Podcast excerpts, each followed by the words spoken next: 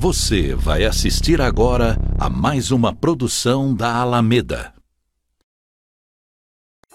Está começando Tudo no Mundo com Heraldo Palmeira e a participação especial de Minervino Vanderlei. Que zumba diplomática pode ter dado origem à expressão riscar do mapa? Projeto de 2,9 bilhões de dólares junta NASA e SpaceX para levar novamente o homem à Lua em 2024. Paraibana de 17 anos é aprovada para seis universidades americanas. Nômades digitais começam a redesenhar a demografia mundial. E saiu a lista dos 20 países mais felizes do planeta. Olá, Minervino, mais um Tudo no Mundo, agradecendo desde já as manifestações que a gente recebeu pelo primeiro programa, as pessoas satisfeitas, dando sugestões, falando, agrade agradecendo pelo, pela ideia do, desse tipo de programa. E aí? Olá, Heraldo. Exatamente, como você disse, rapaz, muitas manifestações de incentivo a esse nosso projeto que nos deixou muito satisfeitos. A você, amigo, seja bem-vindo a mais uma edição do Tudo no Mundo. Mais uma vez estamos juntos e vocês, claro, sempre muito bem-vindos. Estaremos sempre aos sábados com conteúdo novo a partir do meio-dia nas redes sociais, nas plataformas de podcast. Por favor, esteja conosco sempre e divulgue para seus amigos também. Estamos juntos, é isso é uma grande conversa de amigos, é o que a gente quer que seja mesmo. E Nevin, nessa quizuma diplomática que pode ter dado origem à expressão riscar do mapa, que começou lá na, na confusão na Bolívia com a Grã-Bretanha no tempo da Rainha Vitória o embaixador inglês foi apresentar as credenciais ao, ao ditador boliviano, encontrou o cara bêbado com um jumento do lado dele, e aí o, o, o, o ditador ofereceu a titia, que é aquela cachaça feita de milho mastigado, cuspido e, e salivado para poder fermentar. O embaixador, certamente acostumado com aquelas, com aquela finesse da, da, da louça, da porcelana, e o chá das cinco não quis tomar aquele negócio, disse que preferia chocolate. E aí o camarada fez o embaixador uh, tomar um tonel de, de, chocolate, deixou o cara nu, botou ele em cima do burro, virado para o rabo do burro e deu uma volta uh, na, na, na, praça principal do La Paz lotada. E depois a Rainha Vitória ficou possessa. Aí, como é que foi essa confusão? Meu amigo, primeiro dizer que o, o, o Mariano Melgarreiro era um bêbado é um eufemismo. Um alcoólatra de primeira categoria, um cara desqualificado, entendeu? Analfabeto. Analfabeto, gostava de orgias, era um cara não tinha nada para ser presidente. É tanto que ele juntou gente e ele, e ele depois, o antigo governo, e assumiu a, a ditadura do país boliviano, né? Que, que, tem uma certa tradição nisso, digamos, de passagem. Né? Exatamente. Mas isso daqui ocorreu, né, Heraldo, na época da, da época vitoriana, século XIX, volta de 1860, por aí. E esse ditador boliviano não sabia com quem estava se metendo, né? Porque até então a rainha Vitória, uma das mulheres mais poderosas do mundo, para você ter uma ideia, a Grã-Bretanha naquela época, durante um século aí, era dona de um quarto de toda a superfície da Terra. Onde Graças... o sol nunca se punha, né? O Império Britânico. Exatamente. E ela tinha negócio em todo lugar do mundo, a Grã-Bretanha. Por isso que ele debatia aqui na Bolívia, né? Não é de se estranhar, né? Pois é, é isso aí que, que os livros contam, Geraldo, que esse, esse o, o, John Augustus Lloyd, que foi o embaixador, chegou aqui com aquela fleuma britânica e encontrou aquele, né? Aquela cavalgadura. Rapaz, eu não sei se ele estava na frente do burro ou o burro que estava atrás. Não sei quem estava na frente um do outro, né? Mas tinha um burro do lado também, né? O deu, colega. Deu dois, né? pois é, então ele primeiro, Heraldo, ele pediu que ele mostrasse as credenciais ao burro. Sim, também teve isso. É, então o camarada já ficou assim, né? E quando ofereceram esse, essa teacher, ele estou fora, né? Um cara fino daquele. Mas não satisfeito com isso, o bêbado Melgarreiro colocou né, no, no, cavalo e foi aquela humilhação né, pública. Porque ali não era, ele não estava humilhando apenas ao embaixador, mas sim a Grã-Bretanha, né, sim, sim. que era uma coisa O fantástica. o homem estava apresentando as credenciais como embaixador britânico, né? É, era o representante da Rainha Vitória, né? Que, que a cachaça não faz. Meu amigo, meu amigo, meu amigo. Porque aonde esse camarada chegasse com essa, com essa credencial, ele era recebido tapete vermelho. Mas na Bolívia, o cara bêbado, né? Não, não deu valor a isso, né? Pelo contrário. Então, de volta a, a, a, a Londres, o embaixador foi procurar a rainha, né? Porque foi expulso da Bolívia, né? O sujeito não aceitou fazer o que o maluco queria ele expulsou o, o- o inglês da, da, Bolívia. Foi, não, ele foi embora dali, né? Rápido. Ele, somente pela vergonha que passou, Pô, né? nem se fala.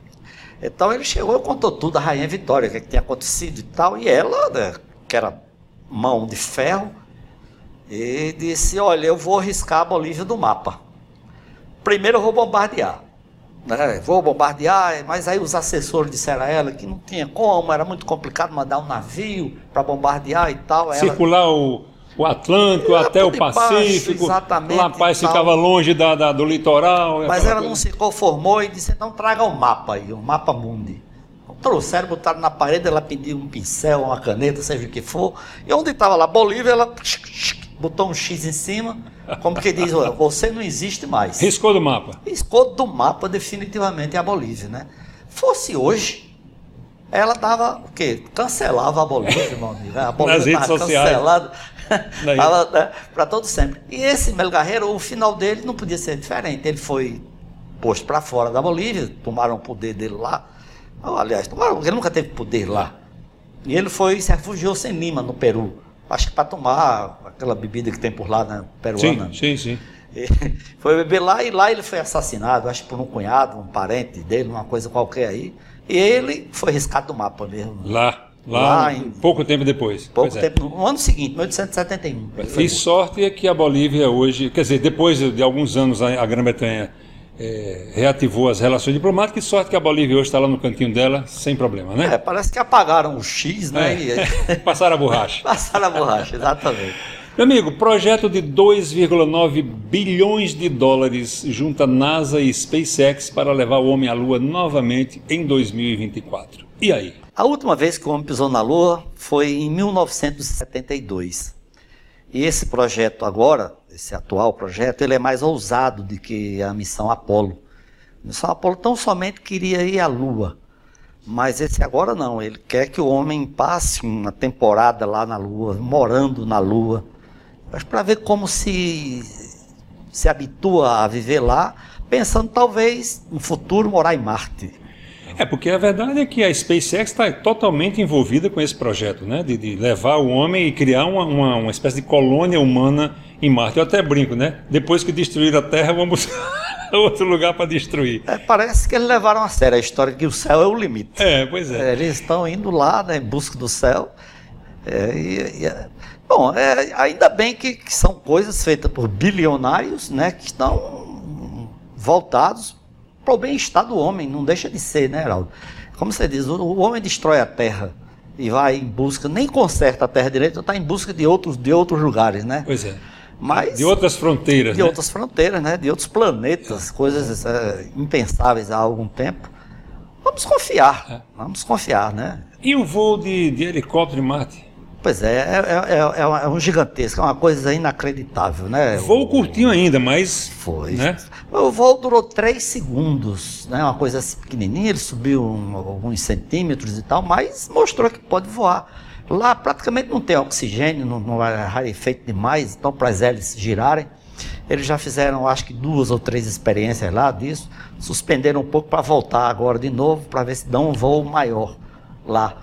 E importante também frisar que o robô, o Perseverance, conseguiu fazer oxigênio, rapaz, lá. Que é, que é uma coisa extraordinária, também. Né? Extraordinária, porque isso dá um trabalho. Eu fui inventar de, de ler sobre isso daí, rapaz. Quase que eu vou sufocado sem oxigênio. De tanta coisa que tem que ser feita, sabe? É. Agora, o que a gente pode dizer é que, que, que a, a, a conquista do espaço está de novo na ordem do dia, né? E já temos um neologismo né, para nossos dicionários, que é a martissagem. Como tinha a alunissagem na Lua, a martissagem em. Marte. Quer dizer, um palavrão danado. É. E essa paraibana de 17 anos, rapaz, que foi aprovada em seis universidades americanas e agora está querendo se decidir entre Princeton e o, MIT. pense numa paraibana. Né? e é interessante que é, agora, quando a gente ouvir uma, uma, uma, uma mulher de chegar e dizer adoro as estrelas, não pense que é romantismo não, viu? Porque ela costumava dizer isso. E ela gosta muito de estrela, é tanto que vai ser uma astrofísica. Ela, desde pequena, segundo o relato dos pais, ela gostava muito e ganhou um, um, um, mapa mundi quando era pequenininha e sempre foi encantada por isso. E, de tanto estudar, ela conseguiu uma vaga na universidade privada, na Flórida. Estudou lá e de lá ela se candidatou a algumas universidades americanas, porque tem todo um processo, sabe, Heraldo? Né? De provas, certo. até o seguinte, a prova não é só, a prova é um, dois. Porque você tem que escrever e dizer por que é que você quer estudar na, na Princeton ou na MIT. Aí eles analisam tudo. E ela fez em seis, aprovadas em seis. Destacando-se essas duas, é claro, né? Princeton, que foi onde Einstein deu aulas. Sim. Né? E e, não, o MIT, é... e o MIT, que é o MIT, que é no Massachusetts, é, é, é, é, impressionante. De tecnologia não tem igual no mundo, né? Quer dizer, qualquer uma das duas, e ela está assim, pensando em qual das duas vai. Não, né? E ela disse que quando for para lá vai ser PhD e vai estudar mais e mais e mais e vai ser pesquisadora. Quer dizer, não, não, não, ninguém sabe onde é que ela vai parar. Essa é a grande verdade. A frasezinha dela que eu achei aqui, abre aspas, tenho muito mais coisas para viver. Pretendo continuar minha carreira fazendo PhD em astrofísica, quero ser professora, pesquisadora. É só o início, né? Você imagine, né? Onde é que essa mulher vai parar? Ananda, 17 anos, Nanda, paraibana, paraibana, levando Paraíba, Nordeste, Brasil para o mundo de uma forma tão, tão especial, né? Brilhante, tão, tão né? brilhante. Claro, brilhante, claro, brilhante, claro, ela... claro. E, e, e, tem um detalhe, ah. feito por ela mesma, por, sabe, não teve apoio institucional, não teve Sim. apoio de governo, ela estudou. Ela se candidatou a provas e tal, e passou e foi aprovada e encarou o mundo, né? Pois é, mora em Orlando há alguns anos e agora foi fazer vai. a vida, a família foi fazer a vida nos Estados Unidos e ela agora está é. dando essa retribuição, né? E os nômades digitais que começam a redesenhar a demografia do mundo, ou seja, essa mudança com a pandemia, as pessoas passaram a poder trabalhar em casa e, e agora querem ir para lugares legais, basta que tenha tecnologia, né? e, e, podem, e podem, como é que se diz, trabalhar de qualquer lugar do mundo, mas aí querem apostar numa vida melhor, uma vida de curtir o local onde está. Então escolhem um lugar legal, vão morar, e isso já está acontecendo com força em muitos pontos do mundo, inclusive na Espanha. Parece que a Espanha foi a precursora disso, porque eles andavam preocupados com o esvaziamento do, é, é, é populacional em algumas áreas. Então eles pegaram aquelas aldeias. Né, com 800 pessoas, 900 é, pessoas, né? É, exatamente. E que tivessem é, o local onde eles pudessem se instalar lá, ou instalar computadores e tudo. E começaram a oferecer isso. Olha, venha para cá, nós temos isso aqui, nós temos onde você ficar. Então, é, é, essa ideia que eles têm é que você possa trabalhar em casa, mas não necessariamente na cidade onde você está. Você pode ir para uma aldeia daquelas agradáveis, tem muito na, na, na, Espanha, no norte da Espanha, e lá pegar uma daquelas aldeias e ficar lá trabalhando, não só os espanhóis, mas é aberto ao mundo todo, porque a internet é uma coisa mundial, né, Heraldo? Pois é, e a coisa mais interessante, Minervina, é que eles dizem o seguinte: você vem de qualquer centro, vai para uma aldeia rural daquela, trabalha lá 6, 7, 8 horas por dia, depois você tem condição de conhecer a região, de conhecer outras pessoas, de fazer novas amizades, de conhecer outro estilo de vida.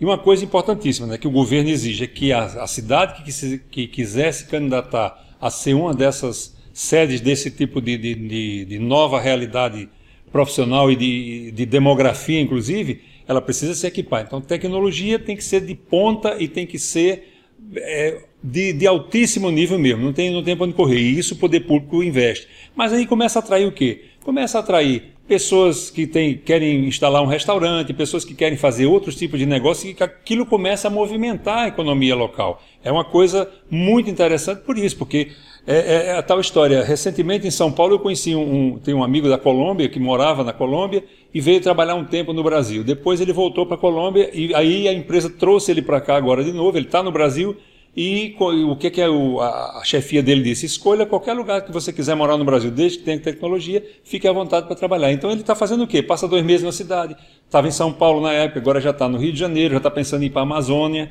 Então, ou seja, essa parece ser uma tendência mundial cada vez mais. E uma coisa interessante, é, a, a questão da, da, da, do turismo corporativo, ele está comprometido. Aquela coisa da empresa mandar o funcionário ir trabalhar, viajar a trabalho, isso tá, caiu para cerca de 40% do movimento original. E eu tenho amigas, uma, amiga, uma grande amiga que é dona de, de, uma agência de turismo, a gente conversando outro dia, ela dizendo isso, que o que ela prevê agora, a gente conversando, qual é o futuro do seu negócio? Eu perguntei a ela. Ela disse: o que eu prevejo é o seguinte: é trabalhar o turismo, quando voltar, quando for possível retomar, o turismo, é, o turismo de, de lazer é que vai sustentar a indústria, porque vai haver, e aí nesse caso, essa mudança demográfica, as pessoas indo morar para trabalhar, muda porque ela não deixa de ser um turismo, é corporativo, mas é um turismo de lazer. Mudou completamente a, a, a, o enfoque, né? É, eu, eu passei, eu pessoalmente, por uma situação dessa, eu passei dois meses em Lisboa e trabalhando lá normalmente, aqui no Brasil, né? morando lá, fazendo tudo, da internet, bem, internet funcionando perfeitamente bem. Não havia problema nenhum, não houve prejuízo de continuidade em nenhum, nenhum projeto que eu estava dando em andamento, né? Com, com, relação ao turismo corporativo, Heraldo, eu, pessoalmente, tenho uma, uma, uma opinião. Eu acho que as pessoas, por, por conta dessa pandemia, elas estão muito cansadas de, de, de pode ser um pós-pandemia apenas, eu sei que hoje em dia as grandes empresas elas vão continuar a fazer é, reuniões virtuais, né?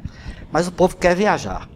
O povo quer sair de casa, o povo quer rever os amigos. Eu tenho a impressão que logo depois dessa pandemia, quando o passaporte verde surgir, eu acho que esse turismo corporativo, de uma forma geral, ele, ele também está no meio disso aí, ele vai voltar.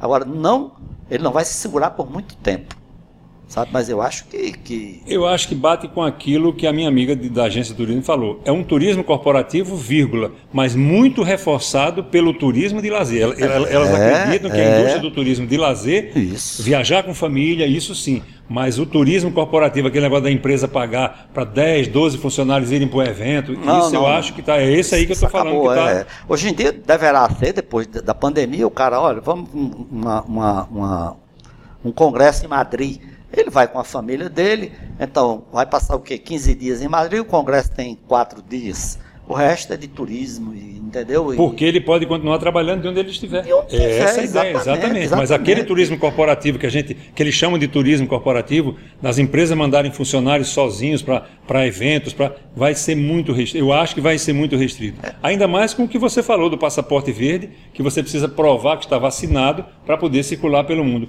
O que não, não, é, não é injusto, porque um, repare, um país que investiu fortunas para vacinar a população de repente tem tudo aquilo jogado por água, por água abaixo por uma cepa nova de um vírus que um, que um país, um sujeito de algum lugar do mundo que não se vacinou ou que tem uma cepa nova que o governo talvez não esteja dando a mesma atenção que ele, bota tudo a perder com a entrada de uma pessoa né, que possa trazer esse tipo de contaminação de novo. É verdade. E tem, tem outra coisa, Geraldo, a coisa que nós chamamos de presencial, né?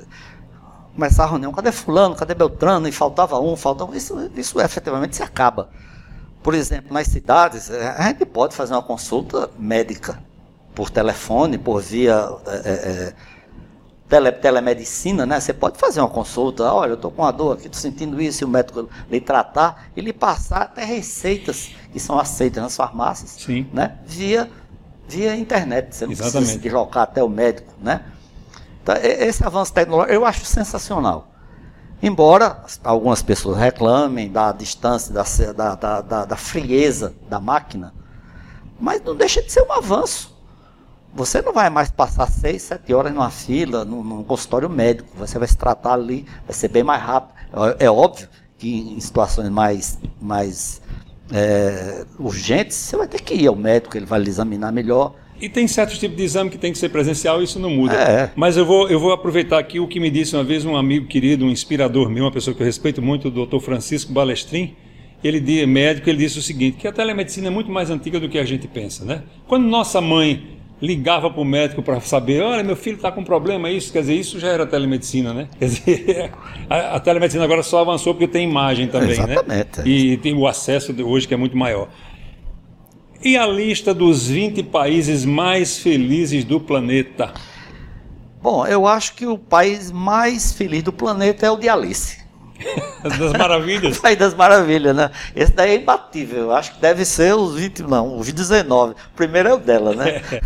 Mas quem ganhou foi a Finlândia, Finlândia. mais uma vez. Mais uma vez. Os países nó- mais uma vez a Finlândia e mais uma vez os países nórdicos no topo da, da- do que se chama felicidade. É. Mas o que é felicidade, hein? Primeiro, Heraldo, é, é sobre os nórdicos, né? É interessante. Entre os 10 países mais felizes, digamos assim, oito são nórdicos, né? Vamos lá. Eu tive lendo o porquê disso, tive sobrinho que morou lá na Finlândia, né? Ele, ele disse que lá o povo muito alegre, eles se satisfazem com poucas coisas, ficar em casa, numa lareira, tomando chá com a família, enfim, essas coisas que nós não valorizamos tanto, lá para eles é muito, muito, muita felicidade. Aí qual foi a sua seu questionamento? Seguinte? O que é felicidade, na verdade, né? Porque é um conceito muito dúbio. Quer dizer, a felicidade pode ser uma coisa que para mim não tem significado nenhum, para você tem todo. Para você não tem significado nenhum, para mim tem todo. E às vezes é uma coisa muito simples, né? Uma vida simples pode ser muito feliz. Olha, tinha eu 14 anos de idade, Fala, Paulinho da Viola. é, quando um adolescente trocando cartas assim, né, com, com uma menina, e ela me mandou uma carta e dizia assim que felicidade não existe. O que existe na vida são momentos felizes. Certo. Que depois veio a ser uma música de Aldair José. Uhum. né? E é uma verdade, a felicidade é momentânea, né, e tal. E Cortella também diz que felicidade é um desejo permanente, mas é uma ocorrência eventual, né? Ele Certo. acontece aqui e agora. E a felicidade é um sentimento muito, mas muito pessoal, porque o que é para você não é para mim.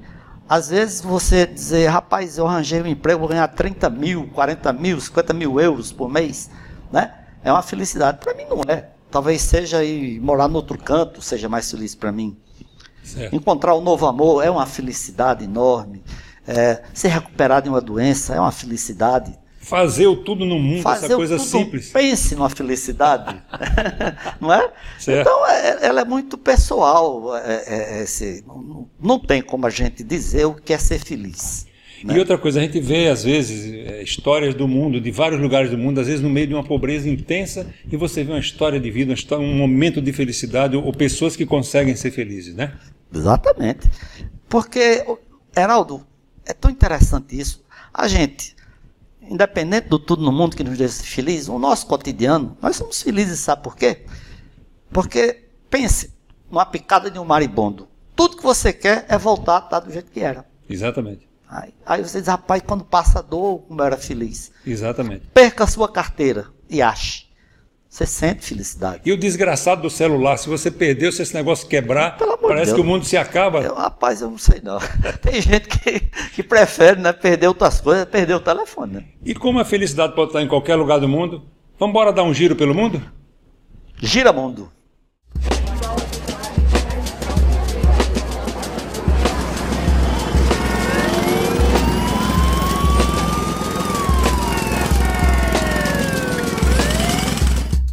Marcão Rodrigues, um carioca da gema que virou um homem do rádio. Manchete FM, Globo FM, 98 FM, RPC FM, Super Rádio Tupi. Claro, todas essas grandes emissoras do Rio de Janeiro.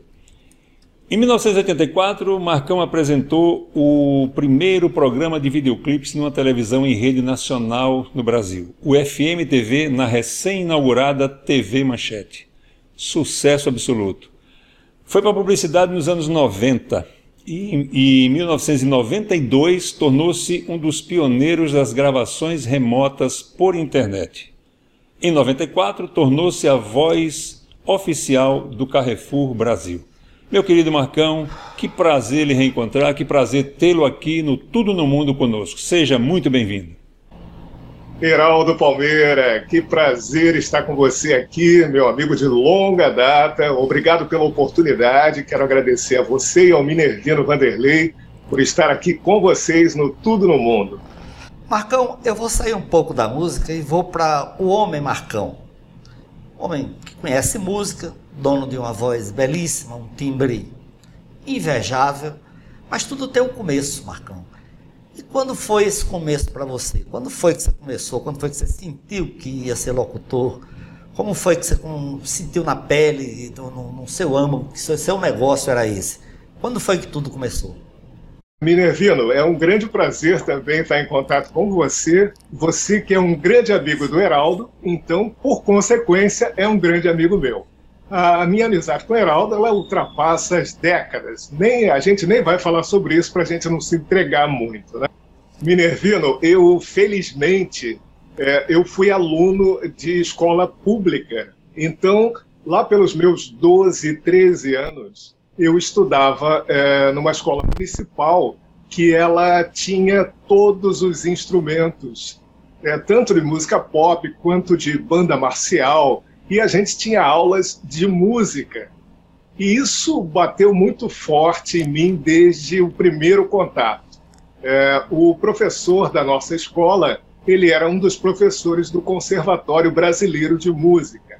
Então isso acabou trazendo uma base gente e, e eu, eu, sempre digo o seguinte: eu, eu, o rádio ele surgiu na minha vida graças à música, porque eu queria estar sempre em contato com a música e eu via é, nas rádios FM essa oportunidade.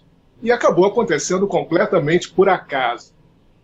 Mas é, o meu contato com a música ele foi desde sempre. Eu conheci o Heraldo também é, por causa da música, ele estava gravando um álbum e eu tive a honra de participar desse álbum. É, é, fiz duas gravações, se não me engano, né, Heraldo? E, e, e foi muito bom. É, eu acabei conhecendo vários amigos por conta da música e eu posso dizer claramente que a música é a minha vida. Marcão, aqui nós somos três apaixonados pelo rádio: Minervino, você, eu. E eu me lembro muito bem quando eu cheguei no Rio para morar nos anos 80, no início dos anos 80, que um dos meus programas favoritos era encontrar o nosso lendário Maurício Figueiredo, grande voz do Sistema Jornal do Brasil, que trabalhava na JBFM. Então, eu, olha só, eu morava em Copacabana, pegava meu ônibus, ia para casa de Maurício em Botafogo, e de lá saímos de carro para passar a, o horário de Maurício inteiro na Rádio JB. Ele apresentando o programa à noite, e a gente ouvindo música e nos intervalos, quando as músicas estavam tocando, a gente ficava conversando. Depois essa história se repetiu, depois que eu lhe conheci, Maurício já aposentado, e eu passei a frequentar os estúdios da 98 FM e da Globo FM, que eram ali na Rua do Russo, no mesmo prédio, onde você trabalhava numa, depois na outra emissora. E a gente fazia a mesma coisa. Eu saía de casa, já morava ali mais perto, e a gente se encontrava na rádio e ficávamos lá no seu horário à noite conversando. E a coisa mais interessante do mundo, né? Hoje você nos dá o prazer de estar ali na abertura do Tudo no Mundo com sua voz maravilhosa, chamando para começar o programa, e aquela música que toca, aquele funk maravilhoso que é um disco de é uma música de um disco que você me deu de presente lá nos estúdios da, da, da Globo, que é o Brooklyn Funk Essentials. E quer dizer, olha como era a vida da gente, né? olha como a gente eh, se relacionava com a música, com a cultura, quando a gente até pensava que ia mudar o mundo. Né? E a sua participação no meu álbum musical, Novas Visões Urbanas, é uma das coisas muito honrosas, porque eu, naquela ânsia de criação, misturei música com rádio e você, me lembro bem que você, uma das coisas que você falava no disco era informou o seu fabricante de sonhos, sempre com um sorriso estampado na prateleira mais próxima.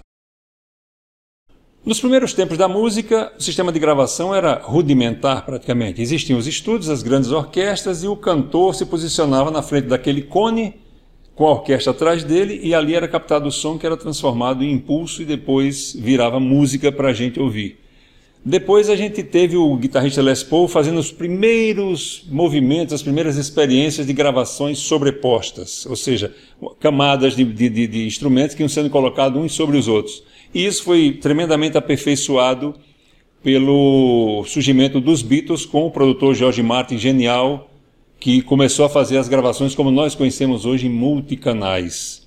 E em 1977 houve a grande revolução que foi a chegada da música eletrônica. Já tinha havido experiências anteriores no cinema com Laranja Mecânica, é, Guerra, nas, é, Guerra, nas, Estrelas, perdão, de, de, de Jorge Lucas, Laranja Mecânica de Stanley Kubrick e finalmente vem I Feel Love. O que é que acontece naquele momento? Os DJs de Manhattan usavam dois, passaram a usar dois toca-discos para que uma música que estava terminando fosse mixada com a música que ia entrar e as pistas de dança nunca ficassem vazias. E a partir dessa lógica, Jorge Moroder e Peter Bellotti se juntaram no estúdio com uma, uma giringonça nova, novíssima, que era o, o Moog modular P3, que era um sintetizador e que fez todos os sons. E Marcão, como é que foi isso? O que é que você viu dessa maneira? Como é que você enxergou essa grande linha divisória, esse grande divisor de águas que foi a música I Feel Love, cantada pela Dana Summer, que virou sucesso mundial? Olha, Heraldo, é, eu vou voltar um pouquinho no tempo aí é, para é, a gente falar sobre o cerne disso tudo, né? que começou na Europa, na França, especificamente mais ou menos em 1948, por ali, é, onde foi criado o Clube de Serre, que, que foi um, um clube de várias pessoas ligadas a esse movimento de música mecânica, já um pouco eletrônica, e eles começaram a fazer vários experimentos na França, e foi um grande sucesso, né? Quando eles começaram a deixar um pouco a coisa das orquestras e partir para um som um pouco mais frio, talvez, mas que acabou se tornando é, uma tendência. Isso foi se ampliando pela Europa até chegar na Alemanha, mais ou menos em 51, com Electronic Musik, que também teve várias experiências é, bem sucedidas. Né? A gente tem vários fenômenos aí alemães, como o próprio Kraftwerk, que é o principal expoente da música eletrônica na Europa, né? se tornou né? um, dois. Mas voltando ao que você falou sobre a música I Feel Love, essa música especificamente do álbum I Remember Yesterday, que o George Moroder e o Pete Bellotti estavam produzindo e gravando no estúdio Musicland do George Moroder, que ficava em Munique, na própria Alemanha. Então, é, é, o Pete Bellotti ele foi sempre ligado à literatura, ele sempre leu muito e era um grande letrista, um cara mais ligado à poesia, etc. Ele então foi procurar a Dana Summer. Veja só o alinhamento de coisas que permitiu que essa canção explodisse como de fato ela explodiu. O Bellotti procurou a Dana Summer em Los Angeles, onde ela morava. A Dana Summer ela tinha é, uma personalidade muito mística, muito ligada à astrologia. Ela não fazia nada sem consultar o seu astrólogo. Então, ela chegou até a faltar algum, algumas gravações, algumas sessões de gravação por conta do conselho do seu astrólogo para que ela não fosse em determinados dias, etc. Enfim, na época, a Dana Summer estava conversando com alguns músicos para formar a sua própria banda. Dentre esses músicos estava o Bruce Sudano, que era guitarrista e cantor de um projeto chamado Brooklyn Dreams.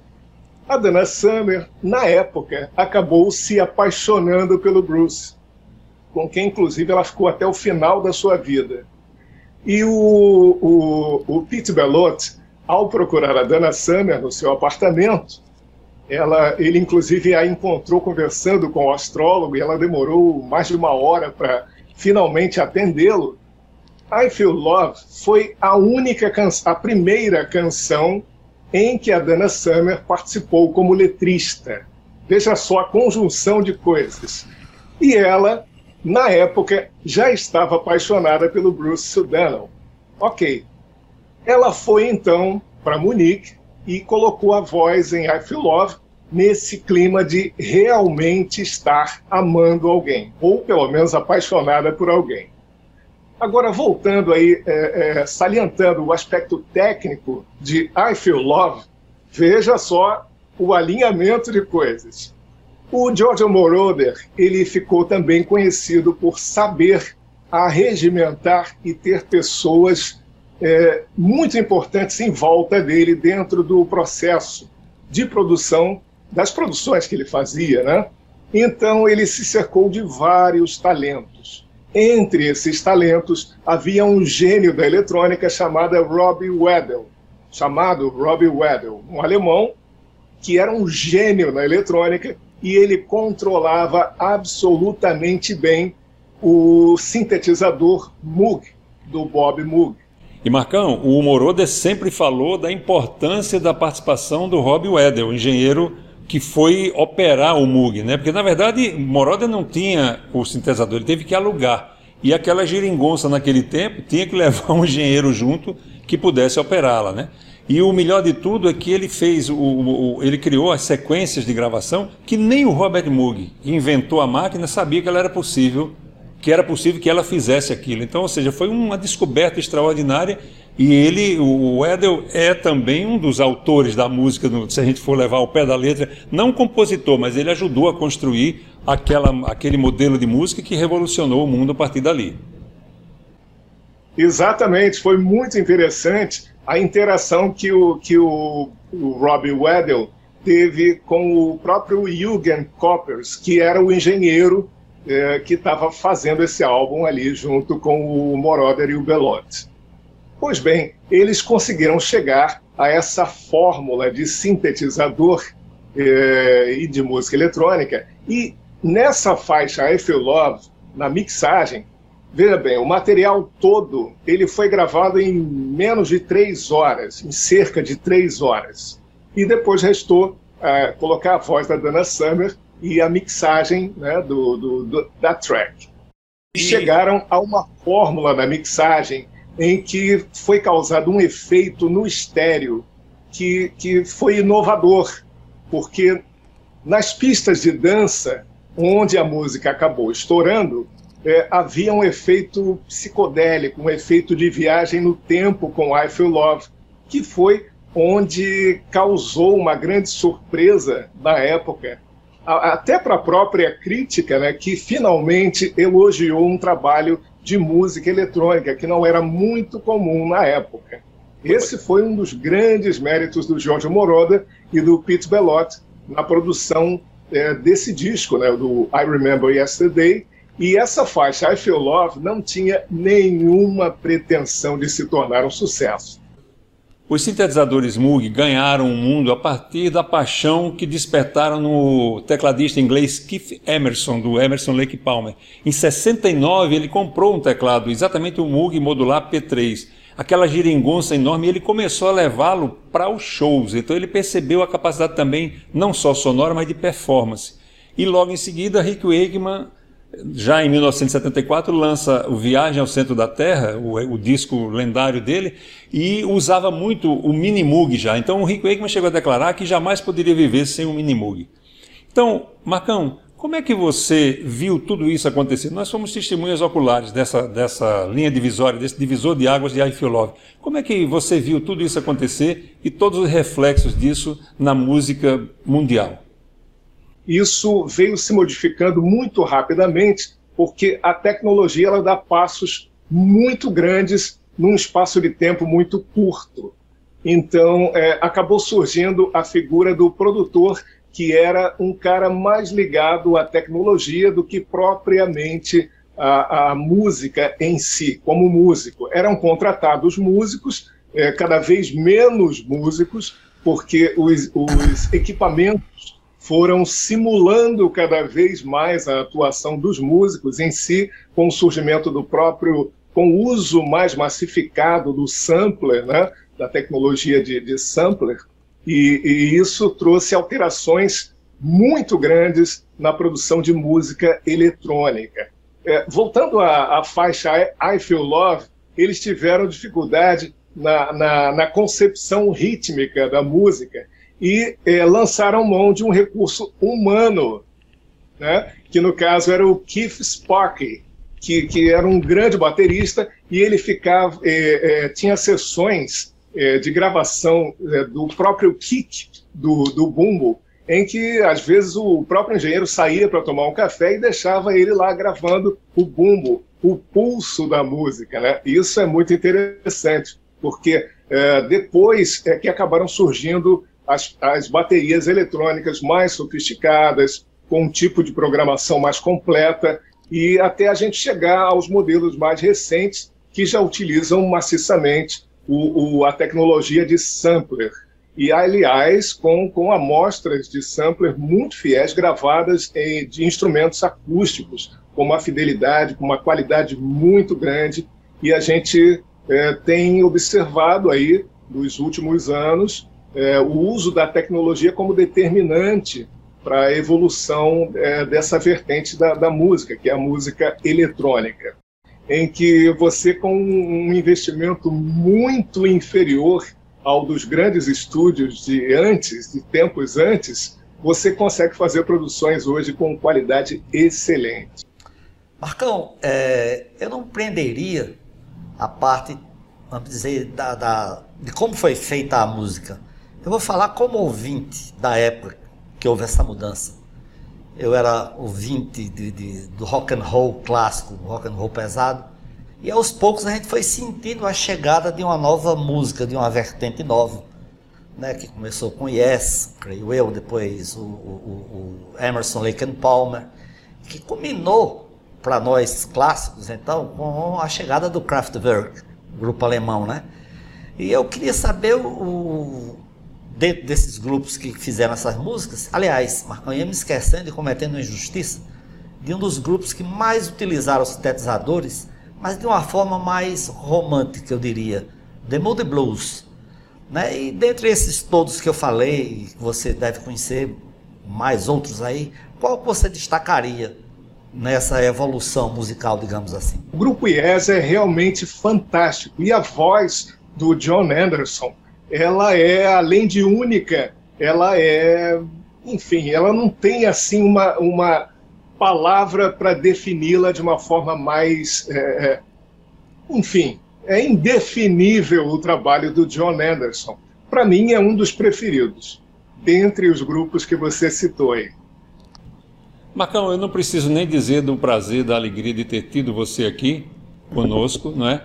E precisamos é, torcer para que brevemente a gente possa estar todos juntos, você conhecer o Minervino pessoalmente e a gente se abraçar como irmãos que nós somos, né? E sempre muito grato à sua participação nos meus projetos, sempre foi uma honra enorme, foi uma, uma generosidade da sua parte, né? Então, antes de você se despedir, eu queria que você deixasse a sua dica cultural para mim, para a Minervina e para toda a galera que está com a gente aqui. Então vamos à dica cultural. Eu, eu, eu vou fazer uma homenagem ao próprio Giorgio Moroder, que esse cara que atravessou as décadas e, e fazendo música e sempre inovando. Um dos grandes trabalhos que ele fez foi relativo a uma trilha, a trilha do filme The Never Ending Story, que teve como produtor principal o Harold Faltermeyer, que era também um dos seus grandes amigos e parceiros, além do Pete Bellotti, que atravessou todo esse tempo com ele. Marcão, muito obrigado pela sua presença, saudade de você, um grande beijo, que a gente esteja próximos e juntos daqui a muito pouco tempo. Eu que agradeço, gratidão a vocês pela oportunidade, pelo convite. E é isso, eu estou sempre à disposição aí para para o que vocês precisarem. Tá legal? Um grande prazer, Minervino, conhecer você, ainda que virtualmente. Tchau, um abraço, obrigado. Tchau, Marcão. Um grande abraço, amigo. Valeu. Minervino, Marcão nos deu a dica da trilha sonora do filme A História Sem Fim. Qual é a sua dica de hoje? A minha dica de hoje é um livro chamado Nem Anjos Nem Demônios, de Mário Sérgio Cortella e da Monja Cohen. É um livro muito interessante, é uma espécie de bate-bola, um ping-pong entre os dois, que são filósofos de primeira mão, de primeira categoria.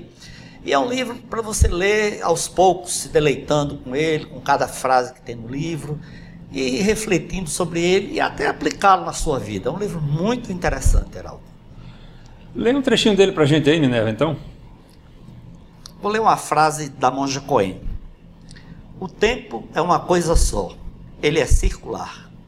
Aquilo que fazemos, que manifestamos neste momento, está influenciando tudo o que já foi e o que será. Muito interessante. Heraldo, e a sua dica cultural? Hoje eu vou com duas dicas culturais. A primeira é o filme 70 e tal. É um road movie que aborda o ambiente do surf no Brasil, né? Desde aqueles tempos iniciais de Saquarema, de, da, de Ipanema, né? Da, da, da, das ondas e aquela garotada toda que criou aquela onda toda de alimentação natural, de roupa, de liberdade em plena ditadura militar. e que certamente desembocou nessa profissionalização do surf brasileiro hoje com as conquistas mundiais de Gabriel Medina e do nosso Ítalo Ferreira, né? E a minha segunda dica cultural também é um livro. Os bares morrem numa quarta-feira. Quer dizer, é um título lindo, claro, é de um grande escritor mineiro, Paulo Mendes Campos, que formou com Hélio Pellegrino, Fernando Sabino e Otto Lara Rezende aquele quarteto mágico da literatura mineira que veio para o Rio de Janeiro e ganhou o mundo, né? ganhou o país inteiro e o mundo. Quer dizer, era, era uma literatura suave, leve, e ele escrevia sobre o cotidiano do Rio de Janeiro como ninguém, com os temas de sempre. O dia a dia das pessoas, o futebol, as coisas que as pessoas gostam de fazer e que fazem parte da sua vida. Geraldo, leia um trechozinho da gente, por Opa, favor. pegar aqui. É, vamos falar de futebol. Né? Abre aspas para Paulo Mendes Campos. E João Saldanha, numa roda de, do Leblon, protestava contra os que ironizavam a burrice dos jogadores de futebol. Podem ser ignorantes, dizia, mas de burros é que não tem nada. Pelo contrário, o poder de síntese deles é fabuloso. Fecha aspas. E Navino, chegamos ao fim de mais um Tudo no Mundo e vamos no projeto. Vamos no projeto. Excelente. Nós estamos, além de noticiar, de, de entreter, a gente também tem o prazer de fazer isso, né, Heraldo? E continuemos assim, contando com a companhia de todos vocês que têm nos dado o prazer de, de, de participar conosco desse projeto. Vamos em frente. Tudo no mundo. É isso aí. Gente, muito obrigado pela participação, pela audiência. A gente espera vocês nas próximas, é, nos próximos programas que a gente colocar no ar, nos próximos encontros, sempre nas redes sociais, nas plataformas de podcast tudo no mundo e a gente espera que vocês também gostem do que a gente está fazendo, mandem sugestões e também divulguem com seus amigos. Então, até o próximo Tudo no Mundo. Muito obrigado, tchau. Você acabou de assistir a mais uma produção da Alameda.